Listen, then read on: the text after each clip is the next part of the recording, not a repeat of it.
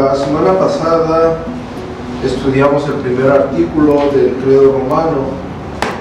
El primer artículo donde decía creo en Dios Padre Todopoderoso. Y recordamos algo de los argumentos históricos y verificamos por qué la Biblia, eh, a pesar de que no encontramos el texto literal, este, la Biblia sí afirma de Dios Todopoderoso, es decir, en las escrituras se refiere a Dios Todopoderoso y ese mismo Dios, las mismas escrituras lo relacionan con Dios Padre. Y por eso tenemos en el antiguo credo romano, creo en Dios Padre Todopoderoso. Ahora nos corresponde el artículo segundo y el artículo tercero. Vamos a terminar el día de hoy el, el credo romano. Quiero, antes de continuar, quiero que recuerden ustedes que este es básicamente el primer credo cristiano que circuló, el antiguo credo romano. Y el antiguo credo romano en su esencia es para la iglesia en general. De aquí en adelante, con, excepción al credo de los apóstoles, que también vamos a revisar, es diferente. El antiguo credo romano y el credo de los apóstoles es diferente. El más conocido es el credo de los apóstoles, casi nadie conoce este credo. Ahora, estos dos credos es esencialmente para la escritura, para la iglesia en general. Es decir, el credo es para que alguien argumente su fe de una forma sencilla, como ya vimos, creo en Dios Padre Todopoderoso y empiezas a redactar tu fe. Un credo, tu creencia. A partir del credo, del credo romano, contando también el credo de los apóstoles, que el credo de los apóstoles está después del credo niceno, pero a partir del credo niceno en adelante, vamos a encontrar que todos los credos y, ya añadiendo las confesiones, son para obispos, es decir, ya vamos a entrar a la erudición. Es decir, todos los credos eran para eruditos, se debatía teológicamente los asuntos que la iglesia estaba viendo. A lo mejor algunos de ustedes ve este credo bastante sencillo o algunos lo vemos algo más, más simple. Bueno, si lo vemos de esa forma es porque realmente era para eso, era para entender la fe de una forma simple de una forma sencilla, poder, poder nosotros argumentar todo lo que la escritura enseña en unas cuantas palabras. Entonces por eso es un credo tan sencillo que no por ser sencillo vamos a, dejar de, de, verificarlo y argumentarlo con las escrituras. Y adelante, a partir de este credo, hoy no vamos a terminar con el favor de Dios, a partir de este credo ya empezaremos con los credos de, de erudición es decir, los concilios donde ya la iglesia, los obispos de toda la región del Mediterráneo, de todo eh, Occidente y Oriente se reunían para determinar o para arreglar algunos asuntos con respecto a las herejías que iban surgiendo y que iban dominando eh, el contexto de la iglesia.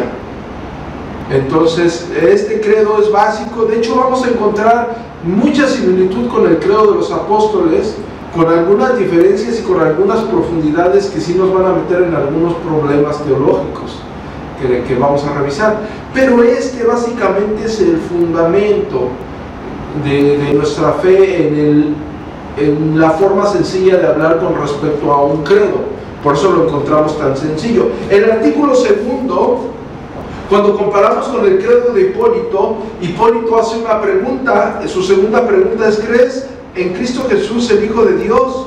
Pero no nada más se queda, crees en, Cristo Jesús, el Hijo de Dios, sino dice que por el Espíritu Santo nació de la Virgen María, que fue crucificado bajo el poder de Poncio Pilato, murió, resucitó al tercer día, vivo de entre los muertos, subió a los cielos, se sentó a la derecha del Padre y vendrá a juzgar a los vivos y a los muertos. Si se dan cuenta, el segundo artículo está bastante grande. Bueno, a comparación del primer artículo. El argumento de la pregunta es casi completamente idéntico a lo que nosotros tenemos, a lo que ustedes tienen en sus manos ahorita como el credo romano. Es prácticamente idéntico. No me voy a detener En el, en el video cuando iniciamos exponimos eh, el antiguo credo romano, vimos las diferencias, así que si ustedes tienen alguna duda pueden revisar el video para que vean las diferencias entre los dos credos. Pero vamos a argumentar la misma pregunta que está haciendo Hipólito en lo que es el segundo artículo del credo romano. Es decir, en el antiguo credo romano dice, y en Cristo Jesús, su único Hijo, nuestro Señor. Pero vuelve a decir, vuelve a dar unas referencias. Es decir, crees en Cristo Jesús, su único Hijo, nuestro Señor. Y después dice, que nació del Espíritu Santo y de la Virgen María, que fue crucificado, habla del nacimiento, primero quiero que lo tengan en claro, habla del nacimiento por el Espíritu Santo y de la Virgen María, que fue crucificado bajo el poder de Poncio Pilato, es decir, data una fecha exacta no es que Poncio Pilato tuviera algún, algún, este, algún poder que ejerciera o de alguna forma, sino que al argumentar de Poncio Pilato estamos fijando una fecha. En aquel tiempo no es como ahora que decimos, ¿te acuerdas el 23 de noviembre del 1980 y tantos cuando aquella... Oh, y llegas y te remontas a la fecha, ¿no? Quieres hablar, ah, de los Juegos Olímpicos del 68, es 68, sí, ¿verdad? Yo no recuerdo. Bueno, te remontas, ¿te acuerdas de los Juegos Olímpicos de tal fecha? En aquel tiempo se, se databa la fecha según el gobernante. En los tiempos de Herodes, en los tiempos de Poncio Pilato, en los tiempos de Agustín, en los tiempos, ¿ok? Entonces se dan cuenta, está datando una fecha, que también lo vamos a ver con las escrituras. Y fue crucificado bajo el poder de Poncio Pilato y fue enterrado. Al tercer día resucitó de entre los muertos, importante, enterrado y resucitó, también lo vamos a ver con las escrituras de los muertos. Subió al cielo, importantísimo, está sentado a la derecha del Padre, de donde vendrá a juzgar a los vivos y a los muertos. Ahora, está diciendo, está hablando de su nacimiento, está hablando de Jesús como el Hijo único, pueden poner como puntos, está hablando de Jesús como único Hijo de Dios Padre, nuestro Señor, está hablando de su nacimiento acerca del Espíritu Santo y de la Virgen María. Hablamos con respecto a la virginidad de María, ahorita lo vamos a profundizar un poco. Fue crucificado, habla de su crucifixión y de la fecha exacta de su crucifixión, que fue enterrado y que resucitó de entre los muertos y que ascendió al cielo y que ahora está a la derecha del Padre.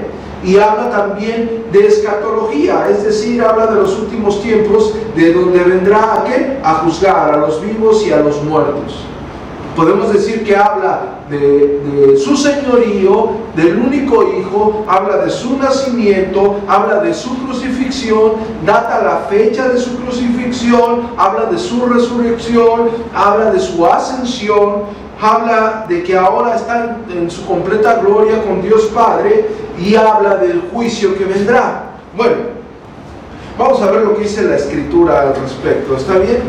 Ahora sí quiero que todos ustedes abran sus Biblias. Primero, dice que Jesús, en Cristo Jesús, su único Hijo, nuestro Señor. Bueno, ¿por qué nuestro Señor? ¿Quién lo hizo nuestro Señor a Jesucristo? Vamos a Hechos, en el capítulo 2, por favor.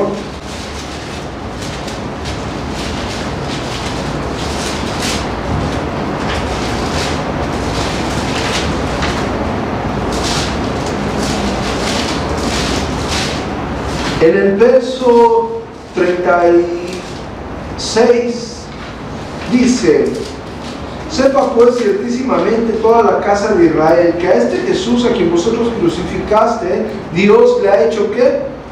Señor y Cristo. Lo que conocemos o lo que algunas personas conocen o denominan como el querigma la proclamación de que Jesús es el Cristo. Vamos a Hechos en el capítulo 5, verso 42.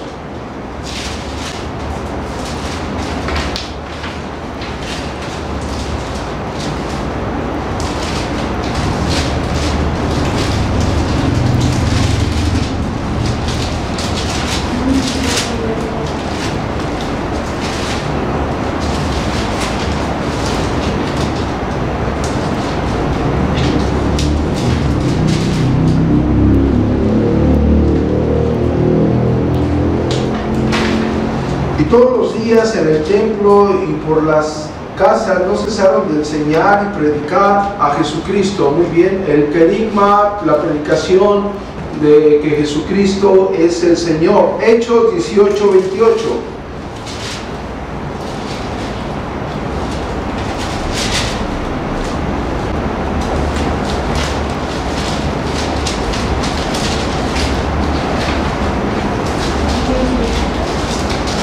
Porque con gran vehemencia refutaba públicamente a los judíos, demostrando por las escrituras que Jesús era quien? El Cristo. Muy bien, eh, Dios hizo a nuestro Señor Señor y Cristo. Entonces tenemos que el antiguo credo romano testifica lo que Dios Padre Todopoderoso y creer en Jesucristo como el Hijo unigénito de Dios Padre. ¿Está bien? Muy bien. En nuestros, eh, más adelante, en, nuestros, en nuestro artículo, estamos hablando, ¿nacido de qué? Del Espíritu Santo y de la Virgen María. Y si lo comparamos, quiero hacerles una aclaración y lo comparamos con Hipólito. Hipólito dice, por el Espíritu Santo nació de la Virgen María. ¿Sí? Es decir, Hipólito está diciendo, por el Espíritu Santo nació de la Virgen María. Y el credo romano dice, nació del Espíritu Santo y de la Virgen María. ¿Ok? Ahora vamos a Mateo en el capítulo 1, verso 18. Mateo 1, 18, por favor.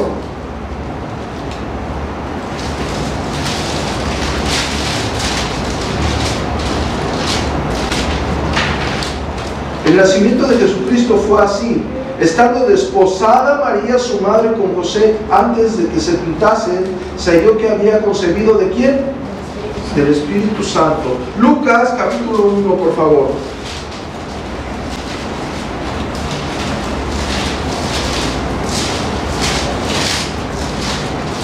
Recordemos que, estos problemas eh, este, eran refutar las doctrinas heréticas de aquel, de aquel tiempo. Lucas capítulo 1.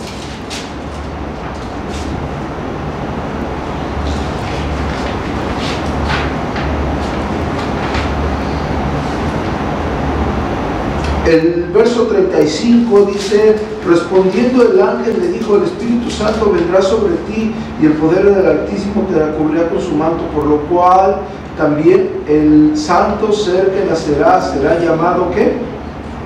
Hijo de Dios. ¿Ok? Bueno, nació por el Espíritu Santo, nació del Espíritu Santo, es decir, el Espíritu Santo hizo la obra sobrenatural en el vientre de María. María dice de la Virgen María, el antiguo credo romano dice de la Virgen María. Bueno, cuando nació, cuando el Espíritu Santo fue sobre ella, María era virgen.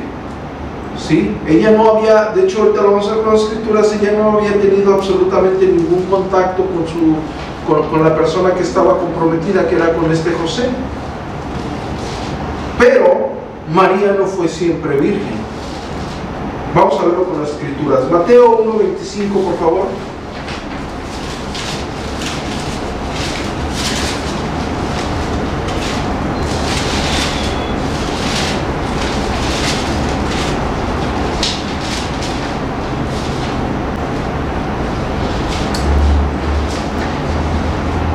Quiero leer desde el 24. Y desposado, despertando José del sueño, hizo como el ángel del Señor le había mandado y recibió a su mujer. Pero que no la conoció hasta que dio a luz a su hijo primogénito y le puso por nombre Jesús. Cuando está diciendo que no la conoció, no estamos hablando que, no, que no sabía que era ella, o no, estamos hablando de una relación este, visual o una, amistad, no la conoció, no. Nos estamos refiriendo a un, al contacto entre el hombre y la mujer, refiriéndonos que ya al contraer matrimonio se decía el hombre conoció a la mujer. ¿no? Entonces, María tuvo relación, relaciones sexuales, está bien, era su cónyuge, era su esposo, se casó, es algo normal que un matrimonio normal tenga, eh, tenga amor con la persona con la cual está casada. Ahora, bajo esta referencia, nosotros quiero que vayamos a Mateo capítulo 12, por favor.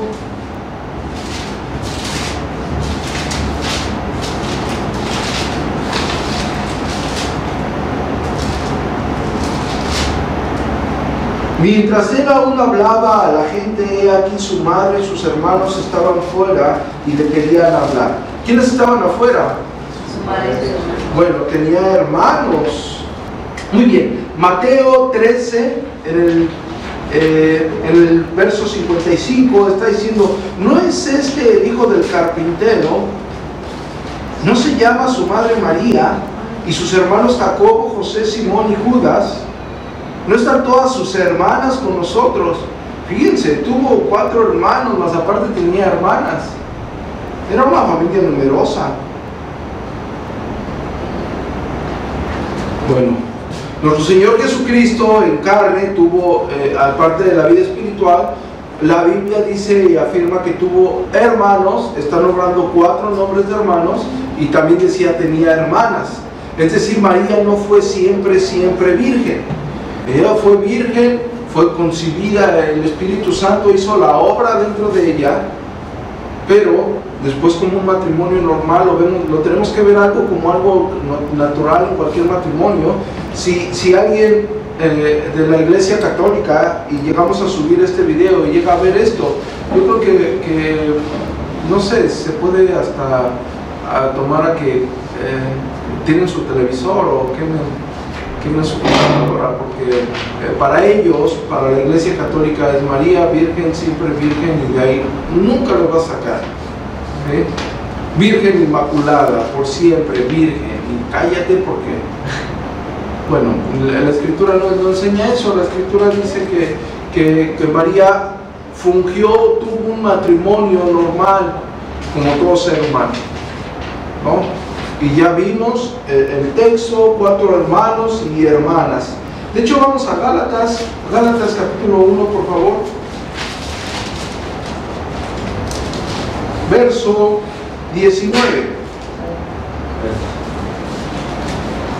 Pero no había ningún otro de los apóstoles, sino a Jacobo, quien el hermano del Señor. Bueno, con esto reafirmamos eh, lo del artículo segundo del antiguo griego romano donde dice, y nació del Espíritu Santo y de la Virgen María.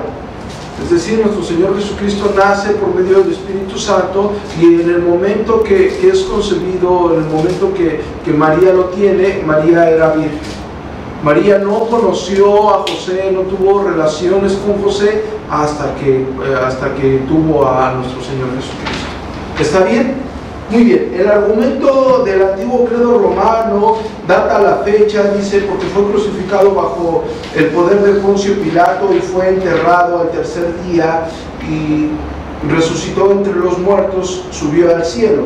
Bueno, bajo el poder de Poncio Pilato, nosotros vamos a Mateo en el capítulo 27, por favor.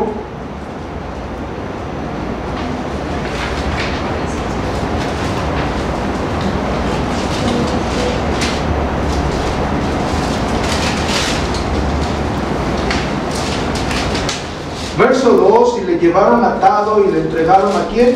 A Poncio Pilato. ¿Quién era Poncio Pilato? El gobernador.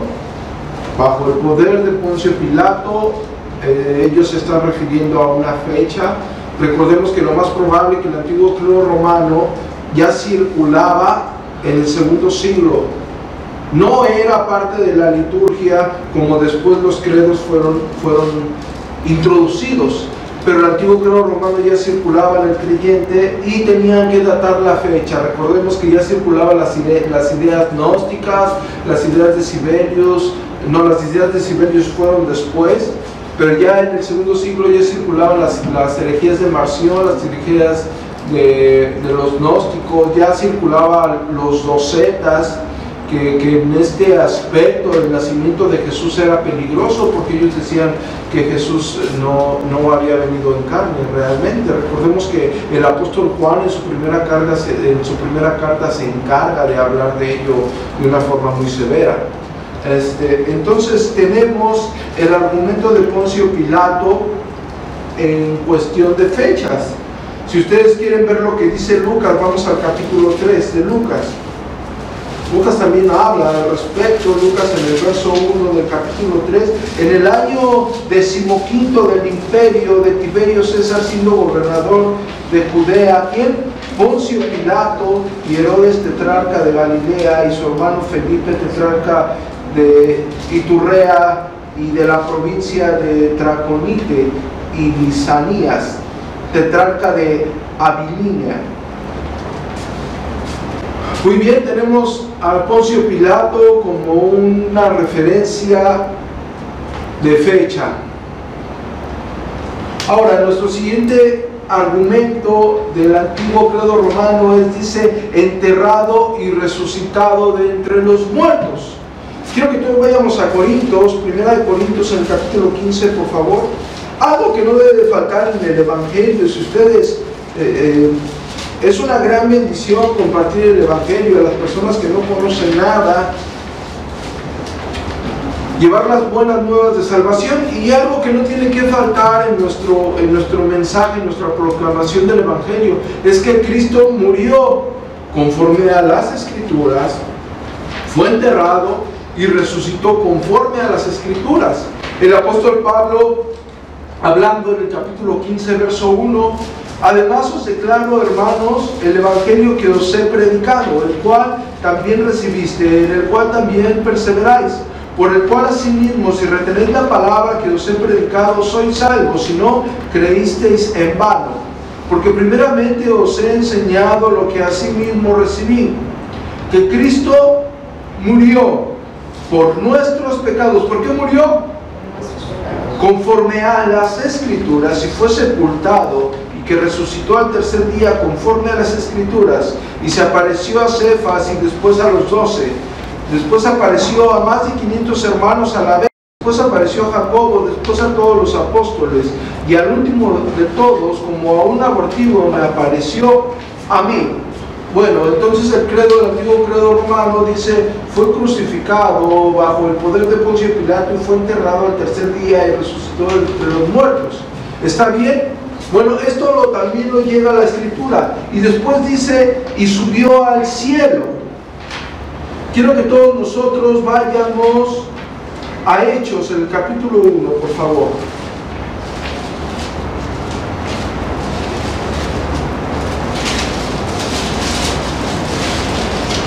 Es necesario que todos ustedes vayan a los textos para que puedan eh, verificar esto y sea de mayor edificación. Hechos en el capítulo 1 a partir del verso 10 dice, y estando ellos con los ojos puestos en el cielo, entre tanto que él se iba, he aquí se pusieron junto a ellos dos varones con vestiduras blancas, los cuales también les dijeron, varones galileos, ¿por qué estás mirando al cielo? Este mismo Jesús que ha sido tomado entre vosotros al cielo, así vendrá como le habéis visto ir al cielo. Vamos a a Colosenses, el capítulo 3, por favor.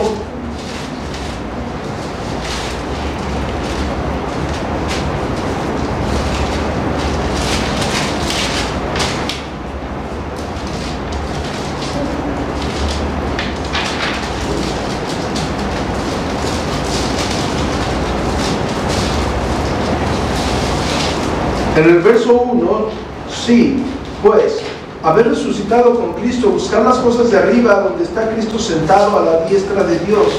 Poned la mira en las cosas de arriba, no en las de la tierra. Es decir, donde está Cristo sentado, ¿qué? A la diestra de Dios. Muy bien, subió al cielo, según el credo romano, dice, subió al cielo y está sentado a la derecha del Padre. A la derecha del Padre, vamos a Romanos capítulo 8, verso 34.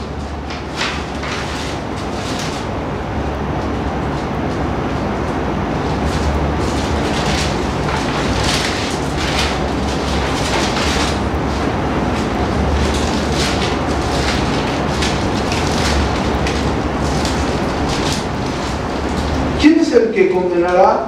Cristo es el que murió, más aún el que también resucitó, el que además está a dónde? A la diestra de Dios, el que también intercede por nosotros. ¿Está bien?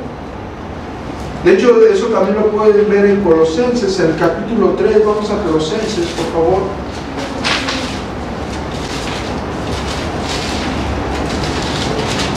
Capítulo capítulo 3, verso 1, si puedes haber resucitado con Cristo, buscar las cosas de arriba donde está Cristo sentado a la diestra de Dios. Ahora, este, hay más versos, repito, no, no vamos a llenarlos de, de, de argumentos porque vamos a estar trabajando con él. Estos puntos son fundamentales en toda la historia de la teología. Y cada, cada credo que estemos revisando y más en las confesiones de fe nos van a llenar de más argumentos. Ahorita no es que lo estemos revisando superficialmente, pero lo estamos viendo de una forma detallada con argumentos bíblicos para cada, que cada uno de nosotros tenga los conceptos adecuados sobre a qué se refiere el credo romano. ¿Por qué, ¿Por qué tenemos y cuál es la importancia de ese credo como algo histórico a nuestras vidas? Ahora, el credo romano dice, sentado a la derecha del Padre, de donde vendrá a juzgar a los vivos y qué? Y a los muertos. Es decir, va a haber, va a haber un juicio. El credo romano, como las Santas Escrituras, afirma que ese Jesús ese Jesús, Hijo del Padre, de Dios Padre Todopoderoso, que ha nacido del Espíritu Santo y de la Virgen María, que, en los tiempos de Poncio Pilato fue eh, crucificado, murió, fue sepultado y resucitó de entre los muertos y ascendió al cielo y está a la diestra de Dios, ese Cristo vendrá a juzgar a vivos y a muertos. Ahora, Quiero que vayamos todos nosotros a primera de Pedro en el capítulo 4.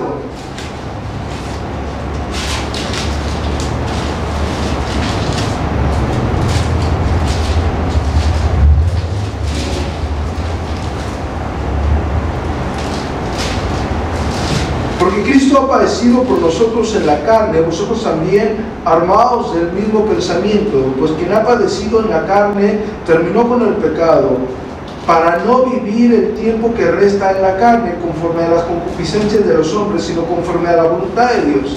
Baste ya el tiempo pasado para haber hecho lo que agrada a los gentiles, andando en lascivias, concupiscencias, embriagueces, orgías, disipación y abominación, eh, idolatrías a estas les parece cosa extraña que vosotros no corráis con ellos en el mismo desenfreno e disolución que os ultraja, pero ellos darán cuenta a quién, al que está preparado para qué, para juzgar a quienes, a los vivos y a los muertos. Es decir, habrá un juicio y en ese juicio serán juzgados vivos y muertos. De hecho, quiero que todos me acompañen rápidamente al Evangelio según Mateo, en el capítulo 25, por favor.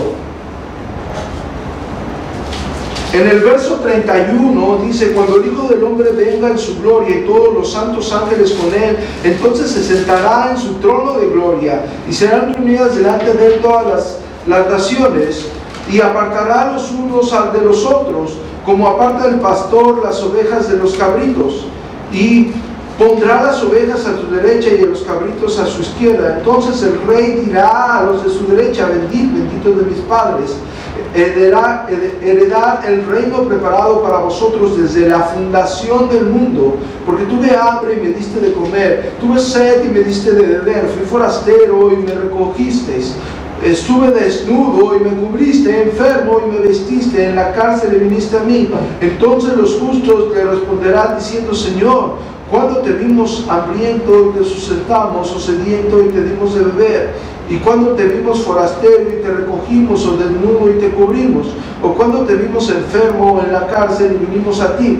Y respondiendo el rey les dirá, de cierto os digo que cuanto lo hiciste a uno de estos mis hermanos más pequeños, a mí me lo hiciste. Entonces dirá también a los de la izquierda, apartados de mí, malditos al fuego eterno, preparado para el diablo sus ángeles, porque tuve hambre y no me diste de comer, tuve sed y no me diste de beber, fui forastero y no me recogiste, estuve desnudo y no me cubriste, enfermo y en la cárcel y no me visitaste. Entonces también ellos le responderán diciendo, Señor, cuando te vimos hambriento, sediento, forastero, desnudo, enfermo o en la cárcel y no te servimos? Entonces le responderá diciendo, de cierto os digo que cuanto no lo hiciste a uno de estos más pequeños, tampoco lo hiciste a mí. E irán estos que a castigo eterno y los justos a dónde? A vida eterna. Bueno, habrá un juicio según el credo romano y según las escrituras, habrá un juicio. repito, el credo romano, el antiguo credo romano, no es nuestra principal fuente de interpretación. Ningún credo y ninguna confesión está encima de las escrituras. Nosotros estamos revisando con las escrituras lo que el credo afirma, ¿para qué? Para que ustedes tengan un pensamiento pleno de cómo estaba la situación teológica en el siglo que estamos tratando. En este caso estamos tratando, el, antiguo credo romano data del siglo segundo y ustedes pueden ver cómo la iglesia de ese tiempo pensaba o en qué enfocaba su cristianismo, cuál era su enfoque teológico. Muy bien, para concluir, y en el Espíritu Santo y la Santa Iglesia, el perdón de pecados y la resurrección de la carne. Bueno, está diciendo cuatro cosas del antiguo credo romano. Primero, en el Espíritu Santo, después la Santa Iglesia, después el perdón de pecados y después la resurrección de la carne. Bueno, Efesios en el capítulo 1, en el verso 13, vamos todos a Efesios capítulo 1, verso 13, por favor.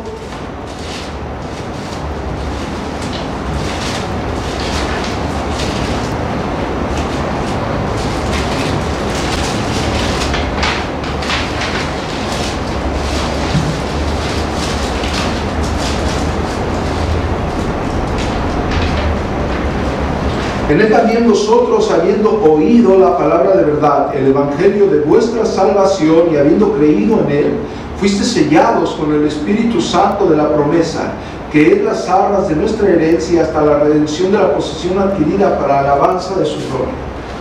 Como hemos visto y hemos estado hablando en estas últimas sesiones, que el Espíritu Santo administra la obra redentora. Con el Espíritu Santo somos sellados, aquellos que hemos creído por la gracia de Dios en Jesucristo para vida eterna. Nosotros creemos en el Espíritu Santo como la tercera persona de la Trinidad. Nosotros creemos en el Espíritu Santo que habita en la persona que ha sido redimida por el Señor. Después de eso dice la Santa Iglesia.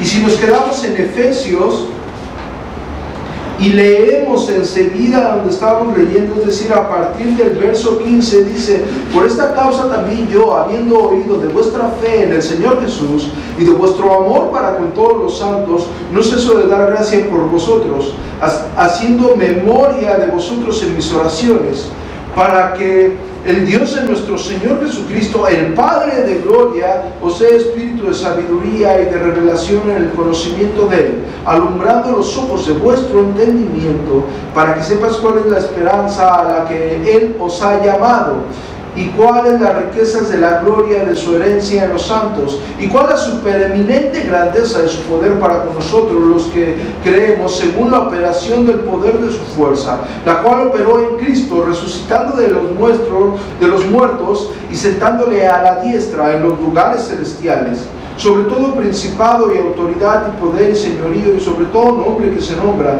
no solo en este siglo, sino también en el venidero y sometió todas las cosas bajo sus pies y lo dio por cabeza sobre todas las cosas a quién? A la iglesia, la cual es que su cuerpo, la plenitud de aquel que todo lo llena en todo. Bueno, creemos en el Espíritu Santo con el cual somos sellados y creemos en, en, la Santa Iglesia. Las personas, iglesias son las personas que han sido selladas por Cristo las personas que tienen el Espíritu de Dios. La Santa Iglesia no es un edificio. Está muy bonito nuestro, nuestro salón de reunión. Yo creo que tenemos un salón muy bonito para reunirnos, pero la iglesia no es este salón. La iglesia somos las personas que hemos sido redimidos, sellados con la sangre del Cordero. Ahora dice, el perdón de pecados, la resurrección de la carne. El perdón de pecados, quiero que todos me acompañen a Lucas, por favor. El Evangelio que escribe el médico amado Lucas. Y quiero que todos ustedes vayan al capítulo 24, en el verso 45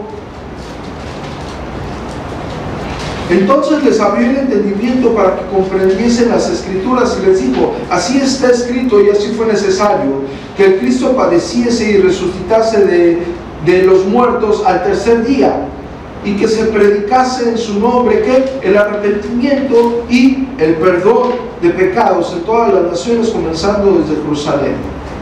Muy bien. Quiero que todos me acompañen a Hechos, por favor.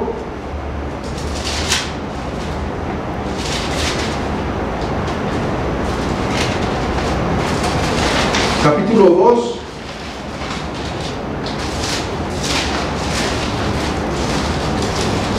Verso 38. Pedro les dijo, arrepentíos y bautícense cada uno de vosotros en el nombre de Jesucristo. ¿Para qué? Para perdón de los pecados y recibiréis el don del Espíritu Santo. Para el perdón de los pecados. ¿Está bien?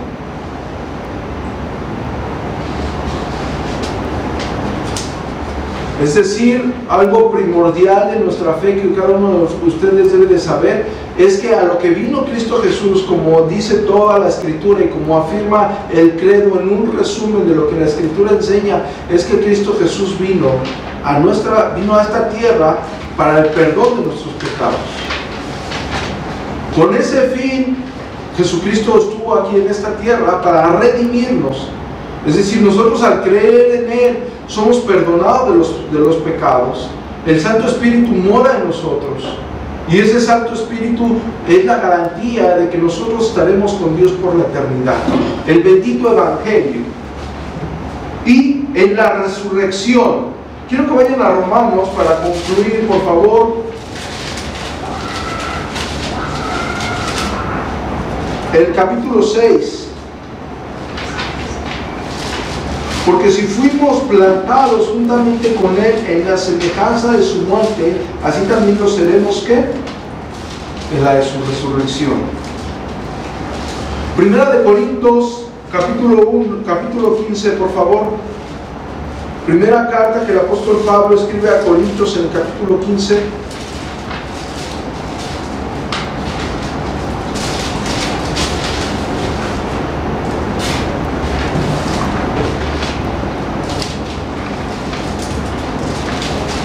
Vamos a dar lectura únicamente al verso 13, del 13 en adelante.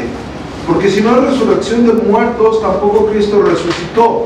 Y si Cristo no resucitó, vana es entonces qué? Nuestra predicación vana es también qué? Nuestra fe. Y somos hallados falsos testigos de Dios porque hemos testificado de Dios que Él resucitó a Cristo, al cual no resucitó, si en verdad los muertos no resucitan.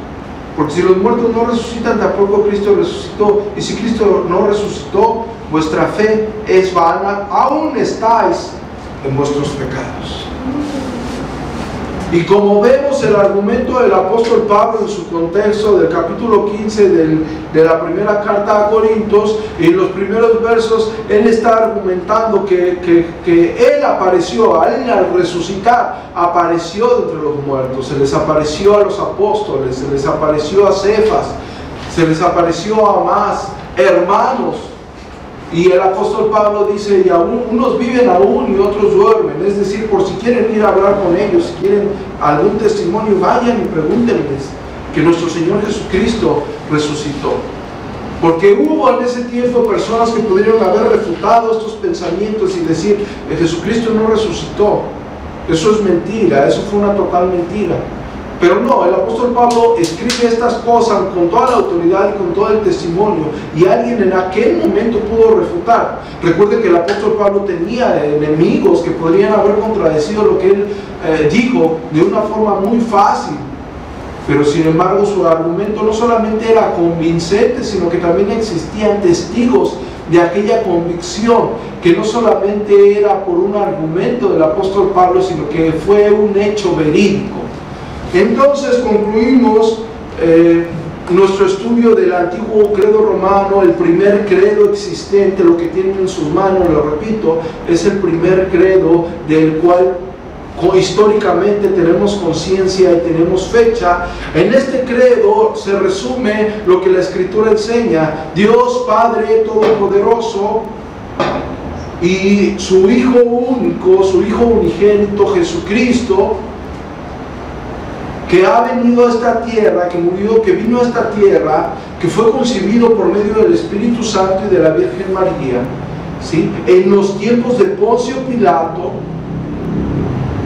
que murió, fue sepultado y resucitó, y que también nosotros tenemos que creer o creemos en el Santo Espíritu, como la iglesia, las escrituras lo nombran, en la Santa Iglesia, la comunión como hermanos, miembros del cuerpo de Cristo, el perdón de pecados, la resurrección, que aquel mismo Jesús vendrá a juzgar y a vivos y a muertos.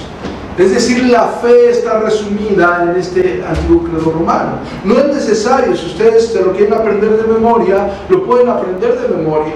Pero si no se lo quieren aprender de memoria y tienen en cuenta los argumentos que en él se datan, ustedes van a tener un argumento sólido de nuestra fe. Los textos que les di es para que ustedes puedan argumentarlo con más facilidad, incluso ustedes puedan profundizar con respecto a este tema.